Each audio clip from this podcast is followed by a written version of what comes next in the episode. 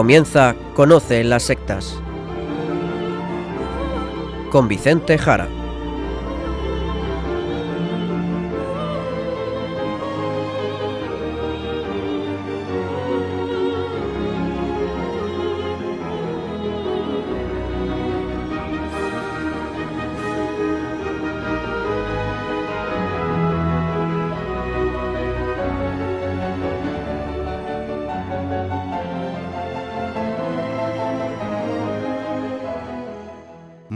Buenas tardes, queridos amigos de Radio María.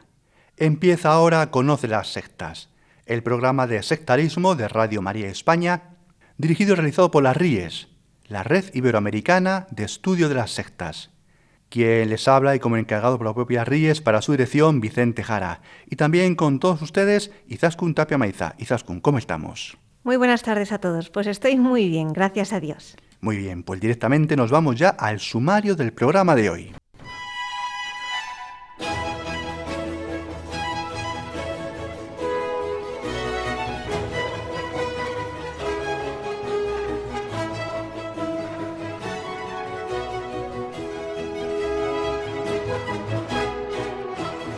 Hoy vamos a dedicar por completo el programa a noticias de actualidad sobre el sectarismo.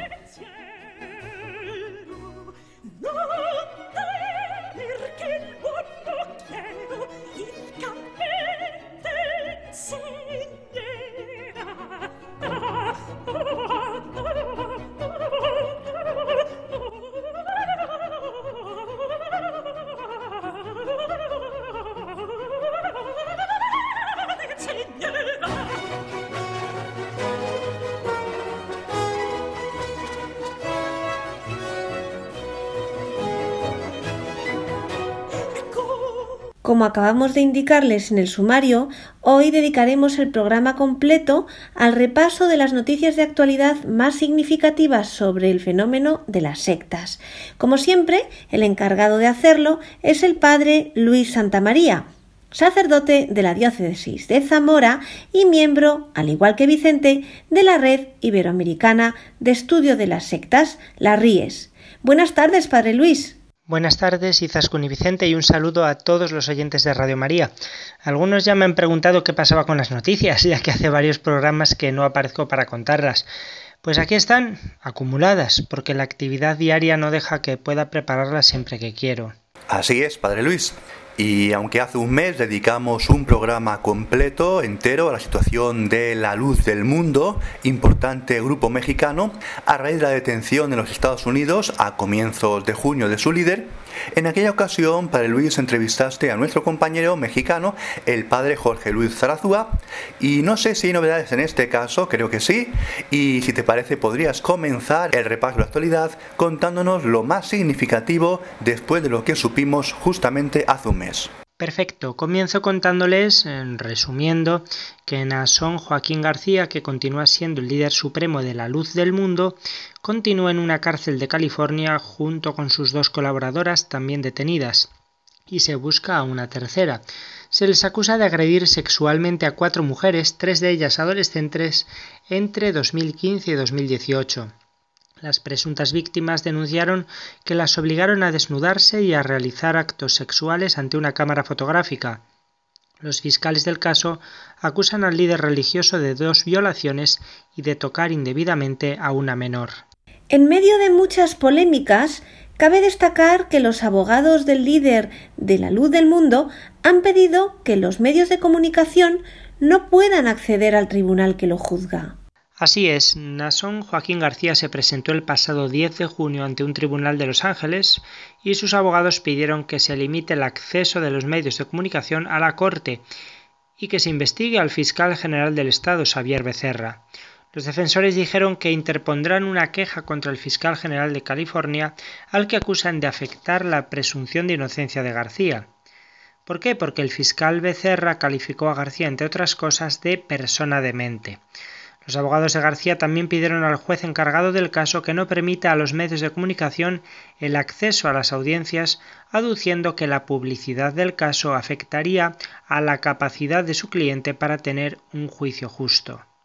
La petición fue negada por el magistrado, así como una solicitud para que los acusados comparecieran con ropa de civil en lugar de la indumentaria que llevan en la cárcel, la ropa de presidiario. Además, la fiscal pidió a la Corte que dictara una orden de protección que obligue a la defensa a no revelar hechos o información que sirvan como evidencia para identificar a personas asociadas a la secta, a la luz del mundo, porque, según la fiscal, el caso involucra el abuso sexual de múltiples mujeres jóvenes que tienen el derecho a la privacidad. Otra información que se está difundiendo mucho es la supuesta ola de agresiones a miembros de la secta en todo México a raíz de la detención de su líder, según denuncian los representantes del movimiento. ¿Es así, Padre Luis? Los líderes de la secta lo han dicho claro en el sentido que dice Sizaskun, que las declaraciones del fiscal general de California contra Nason Joaquín García, que acabo de decir antes, generaron un clima de odio y hace unos días ya contaban 926 actos de discriminación contra los adeptos. Los líderes de la luz del mundo enviaron una carta al presidente Andrés Manuel López Obrador y a la Fiscalía General de la República de México para solicitar protección. Además, han presentado quejas ante la Comisión Nacional de los Derechos Humanos y el Consejo Nacional para Prevenir la Discriminación. En el documento enviado a López Obrador se le solicita protección y seguridad para los integrantes de la luz del mundo y confían en que con su intervención se frene la ola de violencia y odio que, dicen, de seguir afectará sensiblemente la seguridad y paz pública que tanto necesita nuestro país. De hecho, afirman que ha habido insultos y dando un paso más agresiones físicas. También han recibido vejaciones los niños en las escuelas.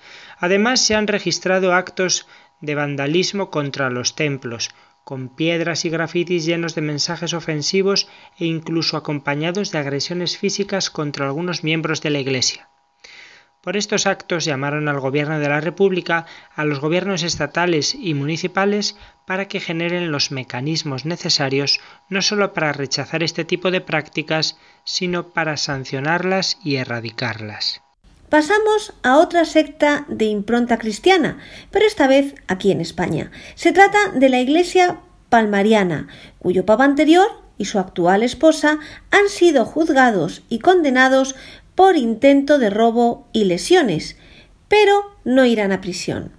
El juzgado de lo penal número 10 de Sevilla enjuició el pasado 17 de mayo a Ginés Jesús Hernández, que llegó a ser el líder, el papa, de la Iglesia Cristiana Palmariana bajo el nombre de Gregorio XVIII y a su esposa Nieves Triviño, para quienes la Fiscalía pedía 10 años de cárcel por un delito de tentativa de robo con violencia e intimidación y dos delitos de lesiones.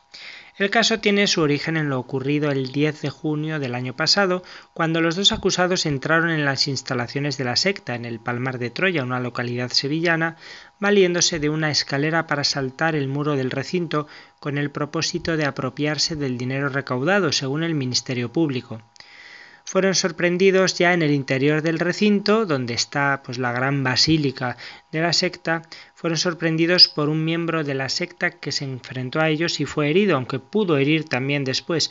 Acudieron otros y se enzazaron y hubo más agresiones. Bueno, pues finalmente se ha condenado a seis años de cárcel a Ginés Jesús Hernández por un delito de tentativa de robo con violencia e intimidación y dos delitos de lesiones, aunque ha suspendido el juez la ejecución de la pena durante cinco años, por lo que no irá a prisión. El magistrado también ha condenado a su esposa a cinco años de prisión por los mismos delitos y ha suspendido la pena durante otros cinco años después del acuerdo entre las distintas partes que ha contado con la conformidad de los encausados, la Fiscalía y la acusación particular. Además, el juez ha impuesto al expapa y a su esposa la prohibición de acercarse a menos de 300 metros del templo del Palmar de Troya durante 10 años y la prohibición de aproximarse a menos de 300 metros de los adeptos agredidos durante unos años. También deberán pagarles sendas indemnizaciones a las dos, a las dos víctimas. En Argentina, hace un mes detuvieron a la líder del templo Filadelfia por esclavizar y maltratar a sus adeptos. A simple vista, Eva Petrona Pereira era encantadora, con 74 años y una sonrisa convincente. una simple pensionista de Buenos Aires. Pero detrás de esa fachada de abuelita simpática se escondía la líder máxima del Templo Filadelfia, la secta que durante más de veinte años se dedicó a captar fieles, despojarlos de todos sus bienes y esclavizarlos, forzarlos a vender pan en la calle, que a eso se dedicaban, y a vivir hacinados para castigarlos en sus propios campos de tortura. En el templo era llamada tía Eva. Pues bien, el pasado 17 de mayo la justicia ordenó 11 allanamientos para comenzar a desbaratar el templo Filadelfia. Se procedió a arrestar a 25 personas de la organización, incluida la líder. 45 víctimas fueron rescatadas en los allanamientos niños que jamás habían ido a la escuela, adultos con sus mentes y voluntades quebradas. La tía Eva era una adepta histórica del grupo, había pasado los últimos veinte años dentro de la secta. Primero fue una empleada más dedicada a captar fieles. Luego, al morir la antigua líder, ella asumió el poder. Se encargaba de todo, daba órdenes, controlaba el personal, supervisaba las finanzas, Eva no actuaba de inmediato en el modus operandi que tenía la banda para atrapar víctimas, que en su mayoría eran personas vulnerables económica y psicológicamente. Había primero una avanzadilla, un reclutador de la secta. Una vez que ya comenzaban las personas a ser persuadidas, aparecía Eva para el toque final. Terminaba de concretar el engaño con la invocación de un supuesto mensaje divino en el que decía ser la sierva de Dios. La mayoría de las víctimas contaron en sus declaraciones que siempre decía la líder que Dios hablaba a través de ella. Otra de las actividades preferidas de los que mandaban en el grupo eran las torturas en caso de que las víctimas se negaran a realizar las tareas que les encomendaban o si tenían la valentía de alzarse contra los jefes. Dentro del catálogo de humillaciones y maltratos estaban los insultos delante de todos, golpes, aislamiento en campos lejanos sin posibilidad de comer, como el que tenían en el descanso, un terreno que tenían en Miramar donde separaban y maltrataban a sus seguidores rebeldes para volver a alinearlos con la dinámica del grupo. Por otra parte, en Brasil hemos sabido que el gobierno ha concedido el pasaporte diplomático al líder de Pare de Sufrir, pero no es una novedad allí, ¿verdad? Efectivamente, no es la primera vez que esto sucede. El magnate brasileño Edir Macedo, fundador y líder de la Iglesia Universal del Reino de Dios, también conocida como Pare de Sufrir, ha sido agraciado con el pasaporte diplomático otorgado por el Ministerio de Relaciones Exteriores de Brasil. La medida fue confirmada por el canciller Ernesto Araujo, para permitir que, dice, su titular pueda realizar de forma más eficiente sus actividades en favor de las comunidades brasileñas en el extranjero. Bueno, aunque la ley brasileña no permite otorgar este tipo de pasaporte a personas que no sean representantes del Estado, ese tipo de beneficio no es inédito y el mismo Macedo ya lo ha recibido de gobiernos anteriores, en concreto de Lula da Silva y Dilma Rousseff. Es más, su esposa también lo tiene y otros líderes de grupos evangélicos importantes. Y es que además de ser obispo de la Iglesia Universal del Reino de Dios, Macedo es también un mega empresario de las comunicaciones, dueño de diversas emisoras y diarios regionales y también, lo más importante, del canal televisivo Record, el segundo más grande del país, además de otros emprendimientos ligados a su secta. Pues en octubre de 2018 ya se lo contamos aquí, Macedo y su red de medios fueron decisivos para la victoria de Jair Bolsonaro en las elecciones presidenciales después de una serie de entrevistas exclusivas concedidas a Record por el entonces candidato. Ahora se ha sabido que Bolsonaro, ya presidente, ha beneficiado a Record con un aumento del 659% de los fondos públicos para publicidad. La Iglesia Universal del Reino de Dios es el mayor emprendimiento de origen evangélico de Brasil, aunque estrictamente, ojo, no es un grupo evangélico. Los protestantes la rechazan a esta secta. Y tiene más de 7.000 templos en todo el país y otros 600 alrededor del mundo instalados en más de 100 países diferentes, sobre todo en América Latina y África. Esta estructura internacional es la principal justificación para la entrega del pasaporte a Macedo con la excusa de que actuará en favor de los brasileños que viven en esos países desarrollando las actividades para el crecimiento de la secta. No olvidemos que el grupo está también presente en España con varios locales por todo el país, tanto destinados al culto como a su ONG pantalla La mano que ayuda. Pues vamos a hacer una pequeña paradita para escuchar algo de música. El programa de hoy lo vamos a dedicar a melodías compuestas por Aaron Copland, que fue un compositor estadounidense del siglo XX. Vamos a comenzar con el tema Hoy Down.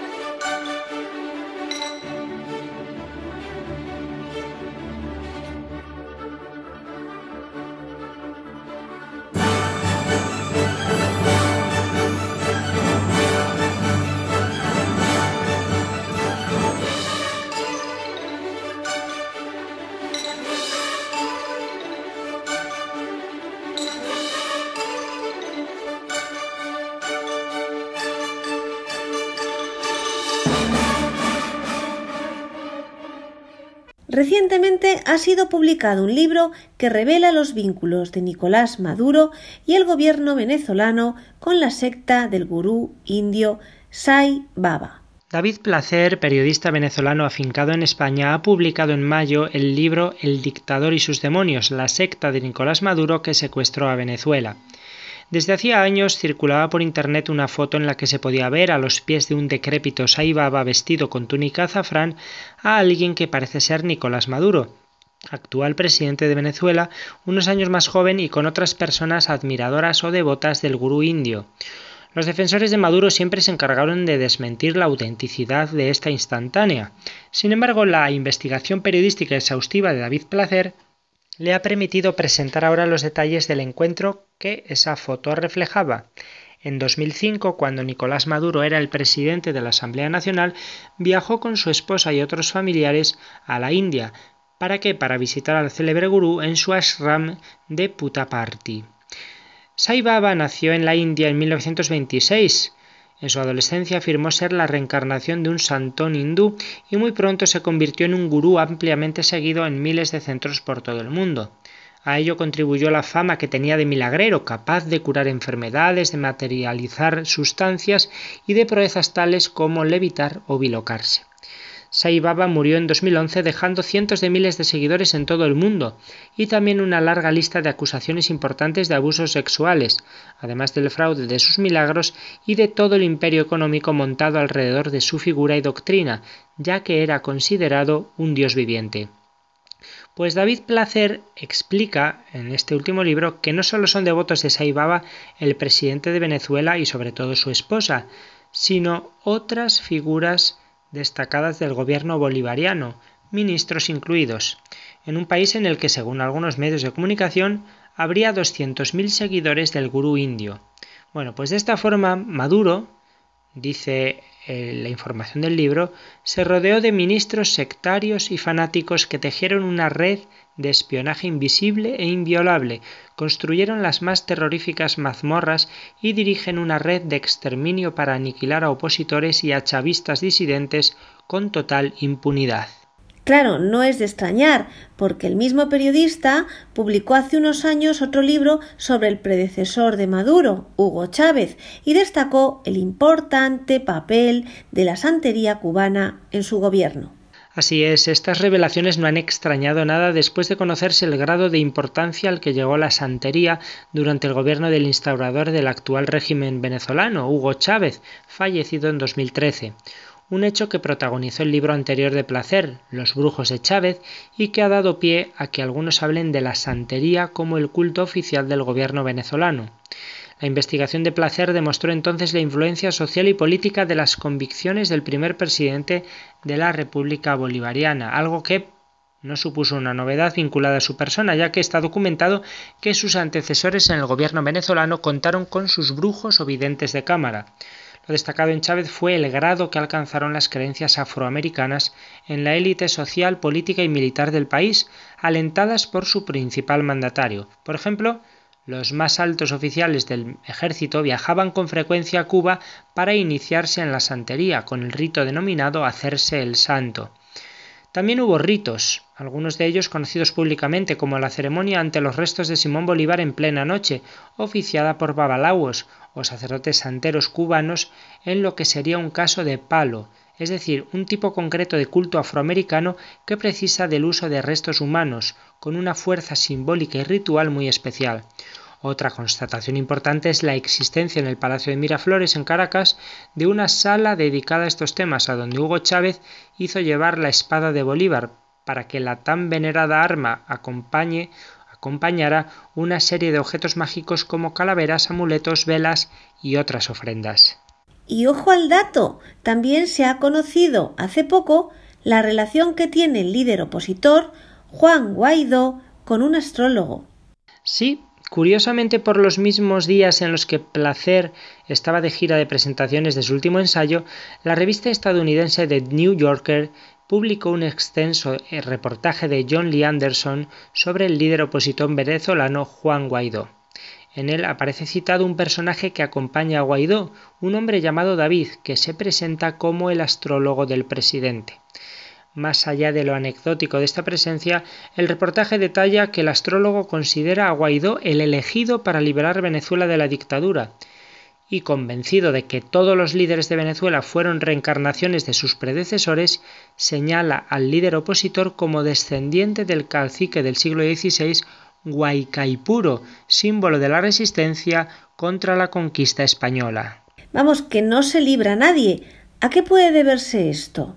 A ver, el panorama general de la política venezolana está así y no puede achacarse a unos u otros su mayor inclinación a lo mágico y esotérico, aunque es un hecho que se repite en muchos otros países y entornos con gobernantes de ideologías distintas y en sociedades diferentes entre sí, casas reales incluidas. La búsqueda de alianzas con los poderes de las sombras es una constante en sectores importantes de, los que detentan la autoridad civil y no deja de ser preocupante, mm, estoy convencido y lo pienso mucho, eh, pensar en manos de quienes estamos, de políticos sin escrúpulos ni moral en ocasiones, de sus brujos de cabecera o de aquel a quien suelen servir los profesionales del oculto y que no es otro que el demonio. Así de claro y así de confuso. Avanzamos en la información y les contamos también que un colegio católico de Madrid acogió en mayo y junio dos cursos de una importante sanadora de la nueva era.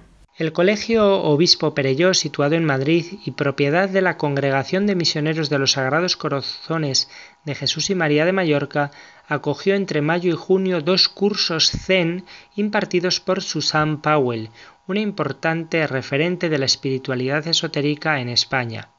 Ya el año pasado alertamos desde la RIES sobre Susan Powell y sus doctrinas, señalando ya entonces que esta maestra espiritual de la nueva era difunde su enseñanza, aunque parezca sorprendente, en espacios propiedad de la Iglesia Católica. Powell se presenta como sanadora zen y psiquiatra filosófica y relata que con 20 años le fue diagnosticado un cáncer terminal y abandonando el tratamiento médico convencional y siguiendo una terapia zen se habría curado. Susan Powell es famosa por su toque zen, una técnica de sanación que emplea de forma similar al Reiki y que imparte en dos niveles en cursos masivos, como los que han tenido lugar en este colegio. También asegura dar en sus ceremonias de reset colectivo, en sesiones de 20 minutos, lo que ella denomina el toque mágico para mujeres que no logran embarazo. La Asociación Antisectas Redune alerta de que Powell ha creado una red de sanadores Zen en España y en otros países que visita con frecuencia.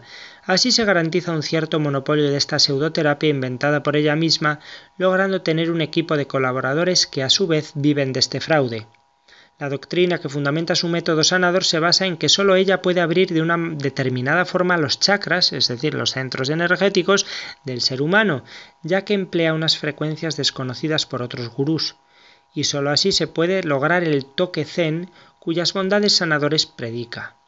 Otra de las cosas en las que destaca Powell es en la denominada nutrición ortomolecular, una pseudoterapia ampliamente extendida y con la que da consejos sobre cómo lograr la curación a través de la alimentación consciente y hasta explica cómo dejar de alimentar el cáncer en un montón de vídeos muy difundidos. Como pueden ver, queridos oyentes, el fenómeno sectario está mucho más extendido de lo que muchos piensan y no se limita solamente a unos pocos grupos determinados, sino que tiene vínculos en muchos ámbitos, también vínculos con el poder y hasta se infiltra en ámbitos católicos, como hemos denunciado muchas veces aquí en Conoce las Sectas. Volvamos ahora con una serie de noticias que tienen que ver con el consumo cada vez más extendido de sustancias alucinógenas de origen natural, muchas de ellas en gran auge en América, pero atención que están viniendo cada vez más a Europa. Por ejemplo, la famosa ayahuasca y otras de origen animal como el cambó y que sin embargo de sagrado no tiene nada, para nada, es una pura aberración pagana donde se dopa, donde se chuta con drogas al sistema neuronal, volviéndolo absolutamente loco, en un estado totalmente descontrolado. En fin, lo que llaman algunos esas nuevas religiosidades alternativas y que la verdad es tan antiguo como el neolítico. Primera noticia sobre este tema. Oakland, en California, es la segunda ciudad de Estados Unidos que despenaliza las setas alucinógenas. Oakland, en el estado de California, se convirtió el pasado 4 de junio en la segunda ciudad de los Estados Unidos en despenalizar las setas alucinógenas, después de que varios oradores declarasen que estos hongos alucinógenos les ayudaron a superar la depresión, la drogadicción y trastornos de estrés postraumático. El Consejo Municipal votó por unanimidad a favor de despenalizar la posesión y el consumo por parte de adultos de setas alucinógenas y otras plantas y hongos enteógenos o psicoactivos. Los votantes de Denver, Colorado, habrían aprobado ya una medida similar en mayo para mayores de 21 años, convirtiéndose así ellos los de Denver en los primeros. Los oradores de Oakland hablaron en su mayoría en favor de la medida, describiendo sustancias como la ayahuasca y el peyote como medicamentos tradicionales basados en plantas. Un hombre que se describió como exadicto a la heroína dijo que el consumo de estas plantas le había salvado la vida. Dijo, no sé cómo describirlo aparte de milagroso. Algunos ofrecieron descripciones místicas de cómo los alucinógenos les habían proporcionado sanación espiritual. Bueno, pues la decisión convierte la investigación y detención de adultos que cultivan, poseen, consumen o distribuyen plantas enteógenas en una de las últimas prioridades de la policía. No se dedicarán fondos municipales a aplicar leyes que penalicen estas sustancias y el fiscal del distrito del condado de Alameda dejará de procesar a personas detenidas por consumo o posesión. Despenalizar estas plantas permitirá a la policía de Oakland decía el concejal que propuso la resolución, centrarse en los delitos graves. En Colombia, el pasado mes de mayo fue detenido un chamán dedicado a dirigir el consumo de ayahuasca. La razón, haber abusado de varias mujeres aprovechando las ceremonias de sanación ancestral. Un juez de Cundinamarca, en Colombia, ordenó el pasado 15 de mayo la captura de Edgar Orlando Gaitán, un reconocido chamán del yagé o ayahuasca que se presentaba como líder de una comunidad indígena y que será condenado por el delito de acceso carnal en persona puesta en incapacidad de resistir. Esto se ha debido al abuso sexual a tres mujeres cuando eran menores de edad, aunque el fundador de la Fundación Carare es acusado del abuso de más de 50 mujeres. Otro de los cuestionamientos contra el chamán es que se benefició de contratos de la administración del distrito. En su momento, la Fiscalía mencionó que Gaitán era conocido como el Taita y ofrecía servicios de sanación utilizando esta especie botánica, el yagé, con la cual hacía perder la voluntad a las víctimas tras hacérsela ingerir para después abusar sexualmente de ellas. Medicina Legal pudo establecer que las víctimas se encontraban en un estado de vulnerabilidad debido al consumo de ayahuasca, pero la Fiscalía determinó que era la autoridad construida con base en presupuestos falsos lo que hacía posibles los abusos. Muchas de las víctimas no comprendían lo que estaba pasando y por otro lado también le tenían miedo, pues se convertía en un personaje cercano a sus familias. Orlando Gaitán es un autodenominado médico indígena que está inmerso en una ampliación de su fundación hacia Europa. En Colombia tiene un grupo de fieles seguidores que poco a poco han ido denunciando, algunos de ellos, todo tipo de irregularidades y abusos. Lo que sucedía en su recinto no trascendió nunca, hasta que nueve mujeres decidieron denunciar que fueron violadas en un salón. Ante la Fiscalía, ellas nueve y de manera independiente dieron sus testimonios. Todos eran similares. Un discurso sobre renovación del alma, sobre la fraternidad y la limpieza espiritual, luego una copa de cerámica labrada con un líquido verde que rotaba de mano en mano, un mareo, un mareo impresionante, alucinaciones, jaguares, panteras, aves amazónicas, y al día siguiente la realidad, los coches de la carretera entre Bogotá y Villeta, un mareo distinto, y en las nueve mujeres la sensación física de abuso sexual. Dos de ellas eran menores de edad cuando sucedió y acudían a la finca porque sus padres eran miembros de la asociación durante más de 15 años y las llevaban todos los fines de semana a los retiros. Claro, algunos pueden pensar que la ayahuasca en sí no sería tan peligrosa, pero como en todos los sitios, hay personas que se aprovechan de ella para delinquir. No se engañen, estas sustancias tienen grandes riesgos y cada vez hay más instituciones que advierten de ellos. Sin ir más lejos, hace poco el Ministerio de Salud de Panamá ha alertado sobre los eventos de sanación con ayahuasca. Efectivamente, el Ministerio de Salud de Panamá manifestó recientemente su preocupación por la gran cantidad de eventos espirituales de purificación y sanación que se realizan en el país utilizando sustancias que pueden causar aumento de la presión arterial, náuseas, alteración en la respiración y hasta trastornos psicóticos. De acuerdo con la entidad panameña de salud, las invitaciones a estos eventos se hacen a través de las redes sociales y los sistemas de mensajería instantánea, lo que dificulta su localización y vigilancia, por lo que advirtió a la población de estas actividades y reiteró que pueden causar daños al sistema cardiovascular, respiratorio y hasta provocar infartos y cáncer en distintos órganos. La directora general de salud de Panamá afirma que el espacio de la llamada medicina tradicional lo aprovechan las personas que no tienen buenas intenciones y ponen en peligro la salud de los panameños. Una psicóloga del ministerio explicó que nuestro cerebro se ve afectado con relación a los efectos nocivos que tienen muchas plantas. Se ha referido a la ayahuasca, de la que existe evidencia que produce, de que produce aumento de la presión arterial, náuseas, vómitos, altera la respiración, eleva hormonas relacionadas con el estrés y ocasiona trastornos mentales psicóticos. Además, el rapé es una preparación a base de tabaco, el rapé que también se difunde. Existe abundante evidencia científica de los daños a la salud que ocasiona el consumo de tabaco por cualquier modalidad, fumado, mascado, aspirado, los efectos incluyen, lo sabemos, daños al sistema respiratorio, al sistema cardiovascular, incluyendo infartos y cáncer de distintos órganos. Hace tan solo unos días hemos sabido que un experto mexicano en adicciones también ha advertido sobre los peligros de la ayahuasca. Pedro Rodríguez de la Torre, director del Centro de Integración Juvenil de Zacatecas, en México, alertó sobre las ceremonias de ayahuasca que cobraron popularidad en los últimos años al ofrecer curar enfermedades del cuerpo y la mente a través de una droga. Rodríguez expresó que el uso de esta terapia puede ser dañino para la salud y que incluso puede detonar otras adicciones. Oigan sus declaraciones. Obviamente habrá un daño en las personas y puede generar la adicción a otro tipo de drogas, les venden la idea de que es una cuestión un tanto mística, chamánica, pero obviamente a mediano y largo plazo generará en el cuerpo una tolerancia y se involucrarán muy posiblemente en otro tipo de drogas.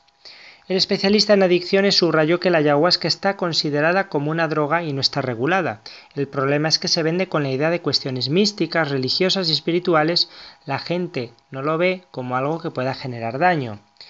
Dentro de estos grupos de ceremonias de ayahuasca en Facebook se especifica que la ingesta provoca el acceso a un estado modificado de conciencia en el que pueden sucederse visiones y emociones que pueden ser intensas.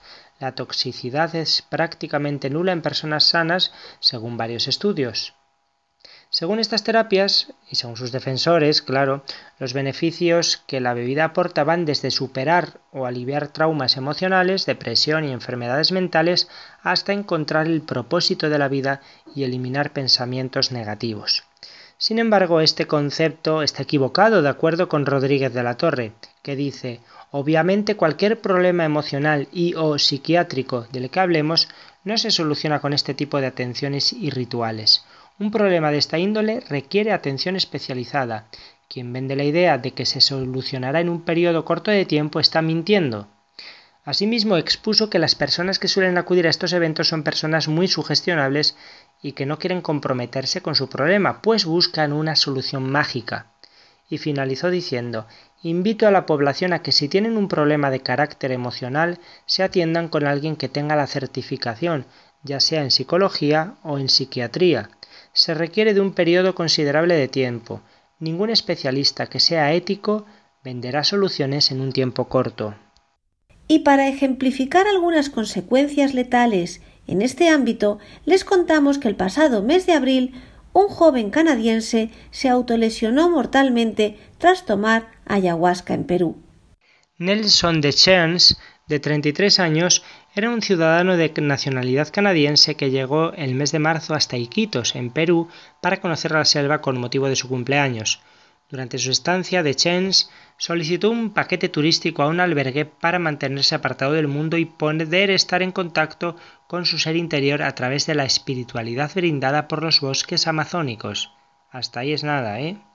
El pasado 28 de marzo se sometió a una sesión de ayahuasca en una de las malocas, que son las casas comunales tradicionales en forma de gran choza, en el interior del albergue llamado Chacra Alegría de Amor, con un chamán especializado en el brebaje resultado de cocer varias plantas de la zona y con efectos psicodélicos fuertes. Aparentemente las alucinaciones fueron intensas debido a que el extranjero inició una convulsión que lo derribó al suelo. Pese a lo acontecido, la actividad continuó. Durante un momento todo se tornó tenso debido a que el hombre cogió un arma blanca con la cual se hirió varias partes del cuerpo, generando cortes profundos. Fue internado en un hospital donde recibió atención por parte de los médicos de turno, quienes hicieron grandes esfuerzos para tratar de estabilizarlo. El 6 de abril su cuerpo no soportó más las hemorragias internas por lastimarse órganos importantes, lo que acabó con su vida. Aparentemente se trataría de un intento de suicidio, pero en una nota escrita durante la sesión de ayahuasca se puede leer Te quiero, lo siento, por favor, perdóname, gracias además de la palabra Ho'oponopono, que es un supuesto arte hawaiano antiguo de resolución de problemas reconvertido en propuesta New Age. Según esta filosofía, todo lo que aparece en nuestra vida es un pensamiento, un error, y se presenta para darnos una oportunidad de borrarlo. Se trata de una propuesta de carácter mágico que hasta se propone como terapia de sanación. Bueno, pues mucho cuidado. Otra víctima más, pero esta vez en Chile. Una joven murió tras un tratamiento ritual con el veneno de la rana cambó. La Policía de Investigaciones de la región de Valparaíso, en Chile, investiga la causa de muerte de Francisca Meneses, una joven de 28 años que se habría sometido a un tratamiento de medicina alternativa muy de moda en Brasil, que usa el veneno de una rana amazónica. Este método se basa en retirar el sudor que secreta la filomedusa bicolor, una rana verde que proviene del Brasil llamada cambó, que segrega una sustancia tóxica utilizada para defenderse de sus depredadores. Bueno, pues la joven que vivía en Yai se habría aplicado el producto el pasado 14 de abril y rápidamente tuvo que ser trasladada en estado grave hasta un hospital. El jefe de la Brigada de Homicidios de la Policía de Investigaciones de los Andes comentó que familiares nos informaron que la afectada se había sometido a una conocida técnica de la rana Cambó, que está vinculado a temas esotéricos. La mujer se habría acercado durante el fin de semana a un domicilio de Yai para que otras personas le aplicaran el producto vía cutánea. El director del hospital dijo que se internó a la paciente en la unidad de cuidados intensivos y a pesar de los esfuerzos su estado se agudizó. Esto se debería a un tratamiento de rana, lo que provocó un edema cerebral severo. Por eso murió. Vamos a escuchar también a Copland en el tema Fanfarria para un hombre común.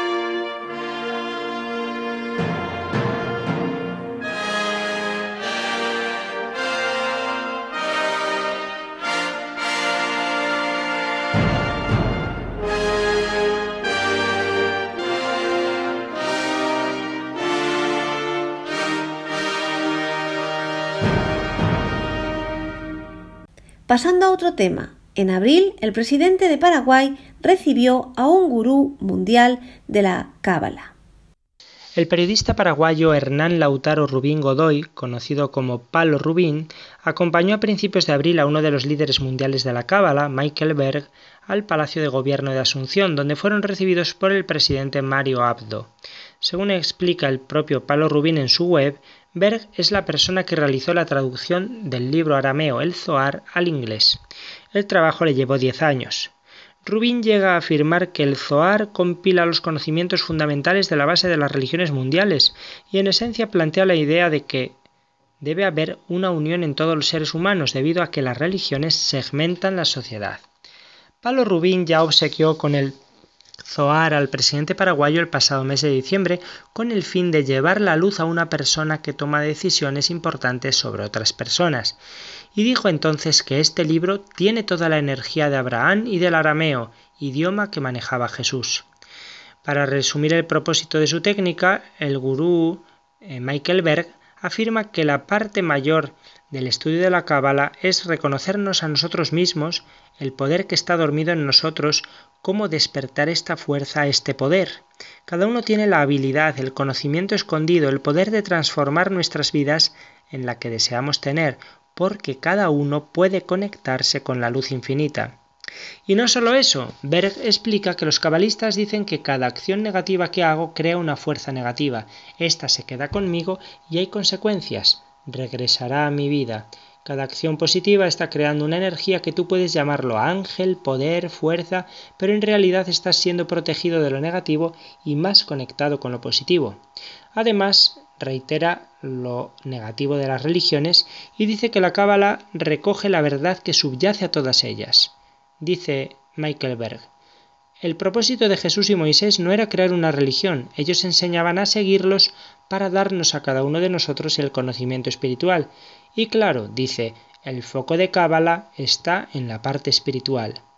Michael Berg además no esconde su estrategia de influir en los jefes de gobierno. Dice, las misiones que tenemos están en que el Zohar llegue a más líderes mundiales posibles. Muchos en Latinoamérica y el mundo tienen el Zohar en sus casas u oficinas. En Paraguay en concreto, desde Nicanor Duarte Frutos en adelante, todos los presidentes recibieron el Zohar. Un arzobispo de Estados Unidos ha advertido sobre el culto a la Santa Muerte, denunciándolo como engañoso y previniendo a los católicos. El arzobispo de Nuevo México en los Estados Unidos está renovando su llamamiento a los católicos para que dejen de adorar a la figura conocida como la Santa Muerte o como a veces la llaman Nuestra Señora de la Santa Muerte, asegurando Monseñor que algunos creen erróneamente que es un santo reconocido por la Iglesia Católica es el arzobispo de Santa Fe, Monseñor John Wester, que dijo recientemente que cree que algunos católicos pueden ser engañados para que veneren a la Santa Muerte, a pesar de que esa perspectiva en torno a la muerte va en contra de las enseñanzas de la Iglesia Católica. Está realmente mal, dijo el prelado. Creo que en parte es porque la gente está buscando, es un síntoma de una búsqueda de respuestas. Pero la devoción a la muerte no está de acuerdo con las enseñanzas de la Iglesia, reiteró Monseñor Wester, y la Santa Muerte es engañosa para la gente. Y lo dijo bien claro, nuestra devoción es hacia el Dios de la vida. Popular en México y en ocasiones vinculada a los cárteles de la droga, la Santa Muerte se ha encontrado en los últimos años un gran número de seguidores en la frontera entre México y los Estados Unidos, inmigrantes dueños de negocios pequeños, artistas, activistas homosexuales y pobres, entre otros, muchos de ellos no latinos y todos involucrados con la religión organizada. Los santuarios y las estatuas de la figura del esqueleto, representados típicamente con una túnica negra y una guadaña, se pueden encontrar en Nuevo México, California, Luisiana, Texas y otros lugares de Estados Unidos. La gente reza a la Santa Muerte y hace ofrendas pidiendo todo tipo de ayuda de otro mundo, desde eludir las malas acciones y la venganza hasta conseguir mejores empleos y evitar que los amantes sean infieles. Otros buscan su protección para sus envíos de drogas y para protegerse de la aplicación de la ley. Otra noticia que se nos había quedado pendiente de tiempo atrás es que el líder sectario que captó por Internet a la joven española Patricia Aguilar desde Perú ha sido condenado a 20 años de prisión. Félix Steven Manrique, el gurú que captó a la adolescente española Patricia Aguilar, ha sido condenado a 20 años de prisión. El tribunal peruano considera a Manrique culpable de un delito de trata de personas cometido contra la joven ilicitana y otras cuatro mujeres peruanas a quienes convirtió en esposas de su harén sectario con el objetivo de someterlas a sus deseos sexuales y utilizarlas para que lo sustentaran económicamente. El tribunal ha dado por probado que Félix Steven Manrique, autodenominado príncipe Gurdjieff, que proclamaba el Apocalipsis y decía haber sido elegido por Dios para repoblar el mundo, captó a Patricia a través de Facebook cuando ella contaba con 15 años, utilizando el engaño, y la convenció para que viajara a Perú con él. A su llegada, recién cumplida la mayoría de edad, la recibió, trasladó y retuvo. Manrique se presentó como una persona iluminada, la envolvió con sus ideas místicas y la enamoró con ese argumento para explotarla sexual y laboralmente, aprovechándose de su vulnerabilidad. Es lo que decía la Fiscalía que solicitaba 26 años y 8 meses de cárcel para Manrique. El tribunal ha oído casi todos los argumentos del Ministerio Público, que concluyó que Manrique sometió a Patricia y al resto de mujeres a un grado de convencimiento y manipulación que queda acreditado en las pruebas periciales practicadas tanto a las mujeres como a los niños tras el rescate. El juez también ha tenido en cuenta el criterio de la Fiscalía peruana a la hora de tumbar el principal argumento de defensa empleado durante estos meses por el gurú. Si bien es cierto, leemos, que el investigado no las retuvo contra su voluntad, lo cierto es que las había convencido de tal manera que ellas terminaron creyendo en esa forma de vida, donde él las manipulaba a su antojo, aprovechándose del estado de vulnerabilidad de éstas, haciéndolas partícipes de una visión poligámica, aislándolas de su familia y ejerciendo control sobre ellas. Bueno, pues unas horas antes de darse a conocer la sentencia, la joven Patricia Aguilar rompió su silencio para expresar su nerviosismo. En una carta dirigida a un programa televisivo de España, la joven confiesa que aún tiene muchas dificultades. Dice, no voy a mentir, no todo está bien todavía, tengo pesadillas, algún episodio de ansiedad y a veces necesito asesoramiento de mi psicólogo para afrontar algunas situaciones. En estos momentos difíciles, Patricia reconoce que su principal apoyo es su familia. Dice, asumí una realidad que era la de Steven y me manipulaba para ponerme en su contra, pero siempre les he querido y estoy mejor con ellos que nunca. En ese sentido asegura que pasa la mayor parte del día rodeada de los suyos. Claro, dice también, me encargo de mi hija, estudio y me queda poco tiempo para otras cosas. Intento leer, ir al, ir al cine en mis ratos libres. En definitiva, hago una vida lo más normal posible. Su bebé, según dice, es muy alegre y empieza a decir sus primeras palabras. Al parecer está en el centro de su proceso de recuperación. No podría vivir más sin ella, es el amor de mi vida, dice. Patricia Aguilar concluye su carta expresando un firme deseo. Espero que todo lo que ha pasado sirva para que cambien las cosas y se creen nuevas leyes que os protejan de situaciones como las que he vivido. Y para ir terminando, noticias de casa. La primera es que la Universidad Católica de Ávila organizó un curso de verano sobre sectas que ha tenido lugar precisamente ayer y anteayer en esta ciudad castellana. Y se ha contado como profesores precisamente con Luis Santamaría y con Vicente Jara. La Escuela Nacional de Policía y la Universidad Católica de Ávila están celebrando durante este mes de julio el segundo campus de verano en Seguridad Pública y Defensa Nacional, en el marco de la Cátedra de Estudios Policiales. Entre estos cursos, ayer terminó el titulado Las sectas en España, Conocer para Actuar, que fue impartido por dos miembros de la Red Iberoamericana de Estudio de las Sectas, la RIES, Vicente Jara, director de este programa, y quien les habla, Luis Santamaría. Lo que hicimos anteayer jueves y ayer viernes fue desgranar de forma intensiva las cuestiones más importantes sobre el fenómeno sectario, partiendo del contexto sociológico español y con un cálculo de las cifras, además de la definición y las características de las sectas. Todo eso en el primer día, en el que también explicamos tanto los métodos de captación empleados por los grupos sectarios como sus mecanismos de abuso psicológico y de adoctrinamiento. Además, analizamos la identidad, la historia y el funcionamiento de dos sectas concretas presentes en España, los testigos de Jehová y los mormones. En la segunda jornada hubo tiempo para repasar toda la galaxia del sectarismo esotérico y la nueva era, New Age, más difícil de acotar que las sectas concretas, y abordamos una de sus variantes que más preocupan en la actualidad, el problema de las pseudoterapias. También expusimos el fenómeno del satanismo y las religiones satánicas, aportando tras el análisis y la fenomenología unas pautas y modos de actuación ante el satanismo. Y pensando en, la labor de las fuerzas y cuerpos de seguridad del Estado y en su posible acción frente a los eh, grupos sectarios, concluimos estudiando su aspecto legal y de criminalidad y la respectiva respuesta jurídica y policial, además de las respuestas educativas y sociales al fenómeno de las sectas. Al otro lado del charco, los miembros de la RIES también se esmeran en la formación sobre este tema. Sin ir más lejos, el mes que viene comenzará un curso sobre sectas en la Pontificia Universidad Católica de Valparaíso, en Chile, dictado por Juan Daniel Escobar. La Facultad de Teología de la Pontificia Universidad Católica de Valparaíso, de Chile, ofrece para el próximo semestre académico, entre agosto y diciembre de 2019, un curso titulado Sectas y propuestas preocupantes, el auge de la magia y el esoterismo en la sociedad actual, una asignatura que se inserta dentro de los cursos de formación fundamental. El docente a cargo del curso es, como has comentado, Juan Daniel Escobar Soriano, miembro de la Red Iberoamericana de Estudio de las Sectas, la RIES, Escobar, que fue discípulo y colaborador del padre Francisco San Pedro Nieto, un referente en el estudio de las sectas a nivel continental, es bachiller en ciencias religiosas, magíster en teología y doctor en teología. Actualmente es profesor titular de la Facultad Eclesiástica de Teología allá en Valparaíso.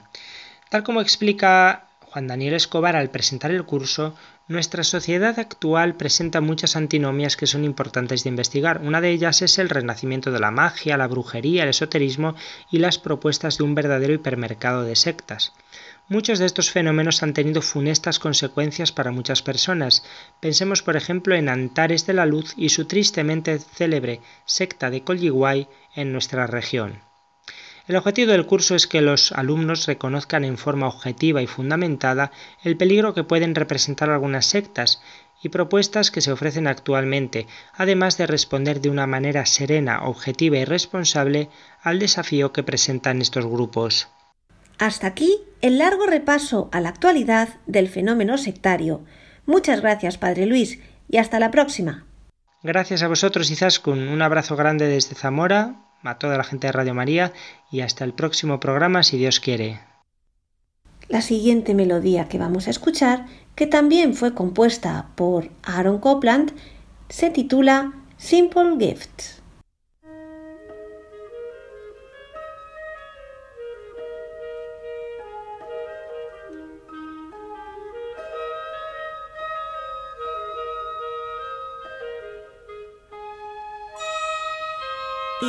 Final, como siempre, les recuerdo nuestro correo electrónico y las tres páginas web. El correo electrónico es conoce las sectas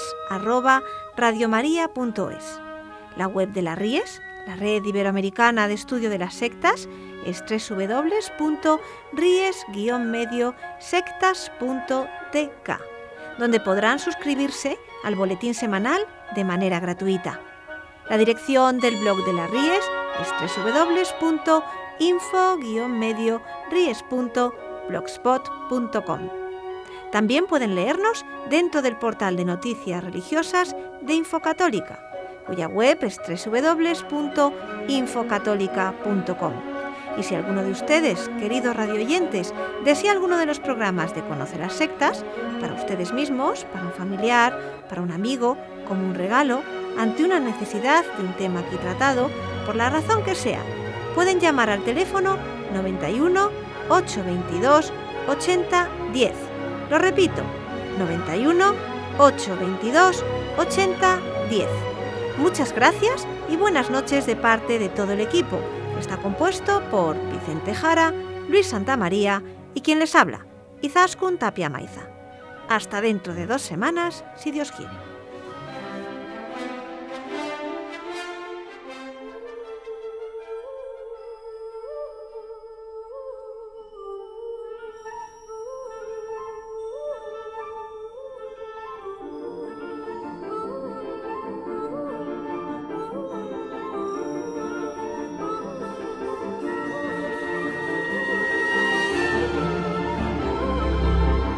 Han escuchado Conoce las sectas con Vicente Jara.